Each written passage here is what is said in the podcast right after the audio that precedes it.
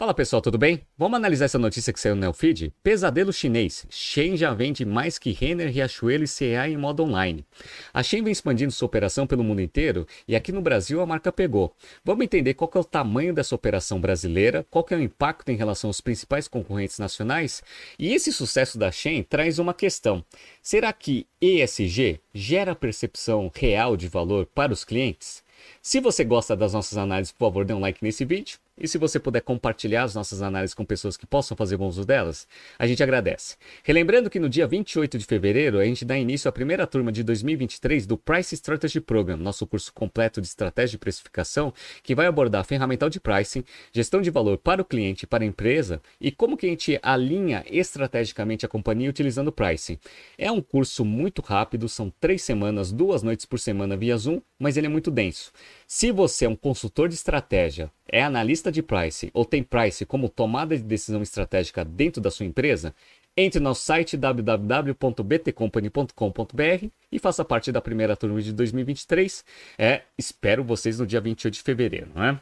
Bora! Eu venho acompanhando aí a expansão da operação da Shein pelo mundo e aqui no Brasil eu tô vendo que a empresa está crescendo bastante, mas eu nunca fiz uma compra aqui pelo site. Para quem está vendo no YouTube, eu entrei aqui no site e aí tem diversos produtos de moda e uma das principais, é, um dos principais fatores que chamam bastante atenção é o preço, né? Preço extremamente agressivo aqui de todas as peças de né, é, mundo infantil, feminino, masculino, entre outras coisas, né? Eu estou aqui mostrando um produto que eu tenho mais familiaridade, que é camiseta básica. Olha como é barato, hein, pessoal? Eu peguei aqui um kit de três camisetas básicas, uma branca, cinza e uma preta. As três dá R$ 42,90. Preço unitário aqui é muito baixo, muito melhor do que qualquer precificação de qualquer player relevante aqui no mercado nacional. Então essa daqui deve ser a vantagem aí que o cliente observa quando faz compra na Shein, o preço muito baixo. Bom, a Shein, a gente sabe, é uma empresa chinesa que foi fundada em 2008 e começou com um marketing de performance tentando potencializar a venda de artigos de vestuário. E aí depois que a operação pegou, que aí foi criado a Shein e esse negócio está com uma expansão mundial. A maior parte dos produtos são produzidos lá na Ásia, né? E isso daqui também traz algumas questões interessantes que a gente vai abordar aqui nesse BTC News. Né? Bora, vamos lá. A chinesa Shen se transformou no pesadelo das principais varejistas de vestuário no Brasil, mostra uma pesquisa realizada pela Aster Capital, uma gestora long-only com mais de 600 milhões em ativos sob gestão. Ao lado da Shen está outro concorrente de gesto e surpreendente, mas que de forma silenciosa vem ganhando terreno no mercado de moda online, o Mercado Livre. Mercado Livre já fiz compra de moda, principalmente de artigo esportivo, então eu já sabia que ela operava aí nesse segmento, não sabia o tamanho da operação. Vamos ver o tamanho das duas? Bora! No ano passado, a Shein e Mercado Livre movimentaram via suas operações online, respectivamente, a Shein 7,1 bilhões de reais e o Mercado Livre 6,5 bilhões de reais. O Magazine Luiza transacionou 3 bilhões de reais, valor que inclui a Netshoes. Na sequência aparece da Fit 2 bilhões e meio e na quinta posição a Shopee 2,1 bilhões. Então, se você pega aqui os principais players nacionais somados, não dá o faturamento aqui nem da Shein, nem do Mercado Livre. Olha o tamanho que já estão, né? Tanto a operação da Shein quanto o Mercado Livre aqui no mercado brasileiro, hein? Para se ter uma ideia de como a Shein e Mercado Livre estão à frente dos players tradicionais, a soma das suas vendas é maior do que a realizada pela Dafit, Renner com 1,5 bilhão, Soma, Grupo Soma, né, que tem Animale, Ering, entre outras marcas, 1,2 bilhões, Arezo, Riachuelo, CIA somadas, somadas, pessoal. Na ponta do lápis, 13,5 bilhões de reais para a dupla, que está na liderança contra 7,3 bilhões dos varejistas tradicionais. Se for incluído Magazine Luiza e Shopee, os dois líderes, Shein e Mercado Livre, ainda seguem vendendo mais em modo online do que todos seus rivais somados. Sensacional o tamanho dessa operação, como pegou tanto o Shein quanto o Mercado Livre, né? Beleza. Como que a Shein está atuando aqui no Brasil? Vamos ver? Nos últimos anos, a Shein vem ganhando musculatura no mundo e no Brasil. Em dezembro de 2020, o seu fundador, o Chris Chu, esteve no Brasil, onde se encontrou com alguns dos principais fornecedores de roupa do varejo de moda brasileiro. Nesta viagem, ele conheceu como funciona a cadeia de fornecimento de roupa no Brasil, que é extremamente pulverizada em pequenos fornecedores. Seis meses depois, ele contratou o Felipe Fessler, é, ex-diretor da Shopee, para ser o gerente geral da operação local. De uma forma inédita no mundo, a Shein montou um marketplace no Brasil e já está atuando com fornecedores locais, uma estratégia que permite reduzir os prazos de entrega dos produtos que antes demoravam meses aí para chegar no país. Além disso, a companhia está disponibilizando para os fornecedores locais o seu marketplace, o software que usa para produzir roupas de forma acelerada de acordo com fontes é, com conhecimento dos planos da Shein no Brasil. Então a Shein ela colocou o Brasil aqui como uma das principais regiões para a estratégia de crescimento. E ela está fazendo uma estratégia interessante. Ela está usando parte de fornecedores locais na sua estrutura de marketplace para conseguir reduzir o tempo de entrega, agregando mais valor ali para os clientes que compram na plataforma.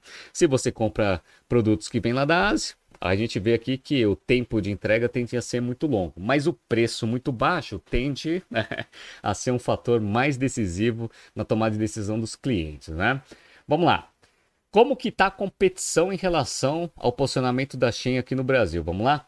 Relatório diz, abre aspas, Empresas como Renner, Guararapes e CIA têm um desafio pela frente por conta da situação de crédito e da Shen, que atende um público semelhante e tem uma força assustadora, diz Rodrigo Nasser, sócio e managing partner da Esther Capital responsável pelo estudo.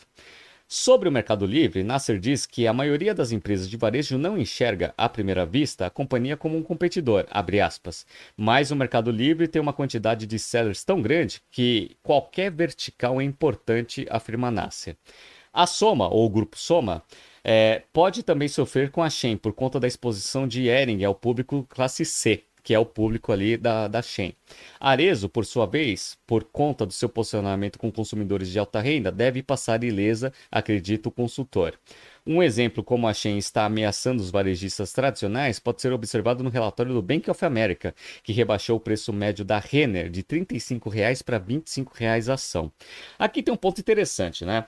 E a análise ela mostra que as empresas que atuam no mesmo segmento, classe C e D, vão sofrer mais, até porque os preços são muito competitivos aí na operação da Shein. Mas olha que interessante, pessoal. Eu conheço gente classe A que já fez compra na Shein e continua comprando. E tem poder aquisitivo para comprar nas marcas tradicionais. Mas eles falam que o preço é muito competitivo. E a qualidade não é tão boa assim, mas é um preço justo pela qualidade que você recebe. Ou seja, se você paga pouco, também a qualidade não é tão boa assim. Mas não é uma coisa que efetivamente você encontra em todas as marcas brasileiras. Olha que interessante. Então, isso daqui é um perigo, principalmente para as empresas nacionais, em termos de competição. Hum, vamos ver o que vai acontecer. Mas a questão que, que se põe é como que a Shein consegue praticar preços tão baixos? Vamos ver aqui algumas explicações? Vamos lá. O banco fez uma pesquisa com 18 itens da Renner e descobriu que o preço da varejista de origem gaúcha são 2,7 vezes maiores do que os produtos similares da Shein. Então, não é que é pouco mais barato, é muito mais barato, quase três vezes mais barato em comparação com a Renner. Como que ela consegue fazer isso? Vamos lá. Mas esse crescimento da Shein não acontece sem polêmica. A companhia é acusada pelos concorrentes de plagiar roupas desde pequenos fornecedores até fábricas maiores como a Levi's. Então, primeira explicação, segundo os concorrentes, você não precisa ter um time de desenvolvimento interno, ou seja, aumentar o seu nível de despesa, porque ela simplesmente vai lá e copia as peças aí de sucesso dos outros fabricantes e até de marcas consolidadas no mercado. Essa é a primeira coisa. Segunda coisa, varejistas brasileiros ligados à IDV, que representa mais de 70% das empresas, como Riachuelo, Renner, Marisa, Magazine Luiza e Casas Bahia, reclamam também que a baixa fiscalização na alfândega brasileira tem ajudado a produtos que chegam de fora a entrarem no país sem o pagamento de impostos. Então, primeira coisa, eles alegam que existe uma benevolência ali do, da alfândega brasileira para esses produtos importados, consequentemente com menos taxação, preços mais atrativos para o consumidor final. Então, segundo ponto, menos impostos. Terceiro, e esse é o mais polêmico, pessoal. A empresa chinesa é acusada também de contratar serviços de fornecedores que mantêm trabalhadores em instalações sem condições adequadas de saúde e segurança, como jornada de trabalho de 11 horas por dia e pagamento por peça produzida.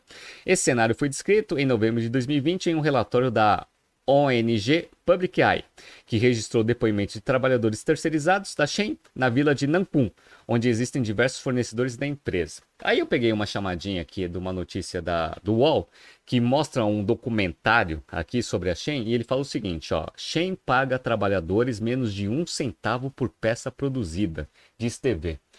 E aí vem a terceira explicação. Se for verdade, a Shen ela utiliza fábricas em condições ali é, questionáveis é, em relação a é, condições de trabalho, salários, entre outras coisas, e ela paga um centavo por peça produzida. Então, o custo de mão de obra é muito barato, até porque as condições também não são adequadas, e aí você junta esses três pontos e aí você tem um custo operacional muito baixo que permite a empresa ter preços tão competitivos. E aqui foi um ponto interessante, né, pessoal? A gente percebe que diversas empresas, principalmente as grandes, elas se esforçam bastante em implementar práticas de ESG, Environmental, Social and Government, né? Basicamente, questões sociais e ambientais dentro das tomadas de decisões das empresas. Então, elas gastam bastante dinheiro fazendo auditoria com fornecedores, vendo as condições de trabalho, pagando mais por matéria-prima que vem ali de locais que cuidam do meio ambiente, entre outras coisas. Ou seja, todas essas práticas de ESG que o mercado vem cobrando aí das empresas, elas estão implementando, só que isso tem um custo. E esse custo ele tende a ser repassado para o consumidor final. A pergunta que se faz é o seguinte: será que ESG ele traz agregação, percepção de valor para o cliente? E se sim, em qual magnitude? Essa é a grande questão. Por quê?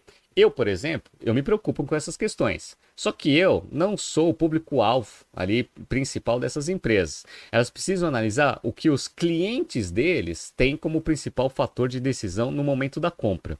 E aí vem um ponto interessante. Quando você faz uma pesquisa com com os clientes, certamente vai sair sim, eu me preocupo com essas questões e pagaria um prêmio por isso. Aí você pode até perguntar por pesquisa, né? Ah, você pagaria quanto? 20% a mais? 30% a mais de uma empresa com produto similar, mas que tenham práticas de ESG? Aí o cliente vai lá e coloca 20, 30, 40%. Só que na prática, como a gente está vendo pelo sucesso da Shen, parece que isso não é realmente verdade no momento da decisão de compra ali. Por isso que existem técnicas interessantes para você conseguir pegar né, o que o cliente lá no momento da compra acredita que seja o mais é, relevante na tomada de decisão. Por quê? O que ele fala em pesquisa não, não necessariamente se concretiza né, na, na vida real. E aí tem uma técnica que a gente ensina no curso de Price que chama Conjoint Analysis, que é a famosa simulação de compra. Você vai lá, faz uma simulação de compra, coloca produtos similares com preços diferentes, né, alegando que um tem práticas ISG e o outro não. E aí dá um dinheiro para o cliente e vê qual que ele escolhe. Quando ele compra efetivamente, aí você sabe qual que é o fator decisivo na tomada de decisão de optar por uma opção ou outra. E esse conjoint analysis, pessoal, é muito interessante porque você consegue precificar qual que é cada atributo ali do produto ou do serviço que você está vendendo e qual que é o mais impactante na tomada de decisão. Isso é bem interessante. Então, se você quiser pesquisar, Conjoint Analysis é a técnica para você conseguir fazer a simulação de compra e conseguir saber exatamente qual que é o valor que o cliente vê como percepção e que ele está disposto a pagar mais, beleza? E aí vem essa questão, né? Se a Shein está crescendo tanto aqui no Brasil, classe C e D, e como eu falei para vocês, eu conheço gente de classe A que também compra na Shein. Será que com todas essas polêmicas, ESG de fato tem uma agregação de valor? Vamos entender aqui, mas várias empresas estão é, engajadas aí nessas práticas, né? Qual que é o tamanho em dólares do, da operação da Shein? Valuation, vamos lá? Apesar do crescimento no Brasil e na América Latina, a Shein não enfrenta um voo de cruzeiro ao redor do mundo. A companhia está em negociações para levantar 3 bilhões de dólares, reduzindo seu valuation de 100 bilhões para 64 bilhões, ou seja, o famoso down round. Bom, se ela está precisando de dinheiro para expandir sua operação, primeiro, ela deve estar tá fazendo bastante capex, né, para conseguir expandir sua operação no mundo inteiro. A segunda coisa que eu suspeito é que mesmo lá com a alegação de trabalho escravo, etc, eu acredito que essa operação esteja queimando bastante caixa porque tem uma margem é, bruta muito baixa. Tá? E isso daqui pode fazer parte da estratégia do negócio, ganha capilaridade no início para depois você estabilizando a operação e trabalhando com precificações um pouco mais altas. Vamos ver se é isso mesmo, mas é espantoso o valuation do negócio, né? 64 bilhões de dólares num down round. Porque antes era 100 bilhões de dólares. Então vamos ver os próximos passos aí da Shen. Vamos ver se ela consegue sustentar essa precificação extremamente agressiva que ela está fazendo no Brasil e qual que vai ser a resposta dos varejistas brasileiros para essa ameaça que está vindo aí de fora aqui no mercado brasileiro. Tá surgindo aqui alguns BTCs News passados para vocês se atualizarem. Não se esqueça de inscrever no nosso canal e na nossa newsletter. Grande abraço e até amanhã.